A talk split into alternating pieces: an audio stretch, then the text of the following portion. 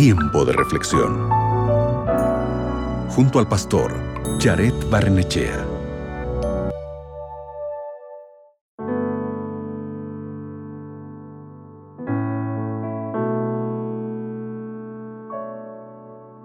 La mejor forma de medir quiénes somos y qué amamos es analizando cómo pasamos el tiempo.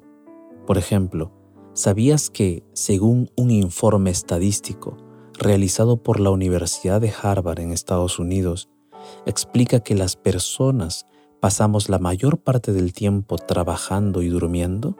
Y el trabajo remunerado, las tareas del hogar, el ocio, la comida y el sueño suman juntos el 80 a 90% de los 1440 minutos que tenemos disponibles? Por eso te pregunto el día de hoy, ¿dónde pasas la mayor parte de tu tiempo? La mayoría de nosotros pasamos la mayor parte de nuestro tiempo con nuestra familia, en el trabajo o también en pasatiempos. Todas estas son cosas relevantes en las que debemos invertir. Pero Jesús dice que hay algo más importante a lo que debemos dedicar tiempo. Hay muchas ideas diferentes que la gente tiene sobre cuándo regresará Jesús. Pero al final del día, Jesús dice lo siguiente en Mateo capítulo 24, versículo 36.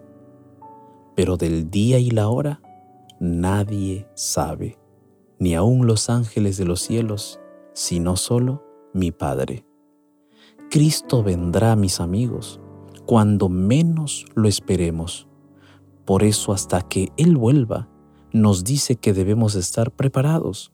En este sentido, si de repente estás pasando la mayor parte de tu tiempo en el Internet, en las redes sociales, haciendo cosas no tan valiosas, pasando el tiempo, o dedicándote solo a tu trabajo, o dedicándote solo a tus estudios, o quizás buscando tener ciertas relaciones interpersonales, o acumular riquezas y posesiones, te recuerdo que ninguna de esas cosas te preparará para el regreso de Jesús. Entonces, ¿qué podemos hacer para prepararnos? ¿Cómo podemos estar listos para la venida de Jesús? Lo primero, mi amigo, mi amiga, es poner nuestra fe en Jesús, creyendo que Él dio su vida para que tengamos vida eterna. De esta manera, no debemos preocuparnos tanto por cuándo vendrá Jesús, sino por qué debemos hacer hasta que Él regrese por segunda vez.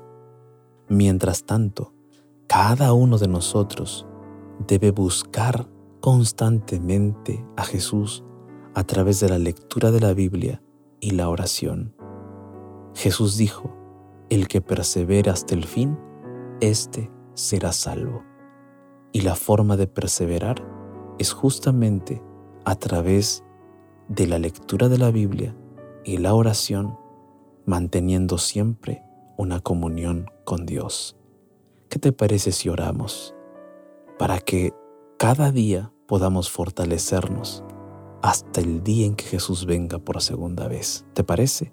Allí donde estás, cierra tus ojos, ora conmigo. Bendito Padre Celestial, gracias por la esperanza que nos das en tu palabra.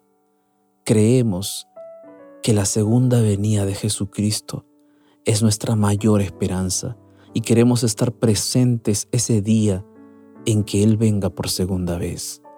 Mientras tanto, ayúdanos a perseverar en la fe, a mantenernos en comunión contigo a través de la Biblia y la oración. Por favor, Señor, ayúdanos. Oramos esto en el nombre de Jesús. Amén. Recuerda, no olvides buscar a Dios a través de su palabra y la oración hasta que Cristo vuelva. Acabas de escuchar Tiempo de Reflexión con el pastor Jared Barnechea.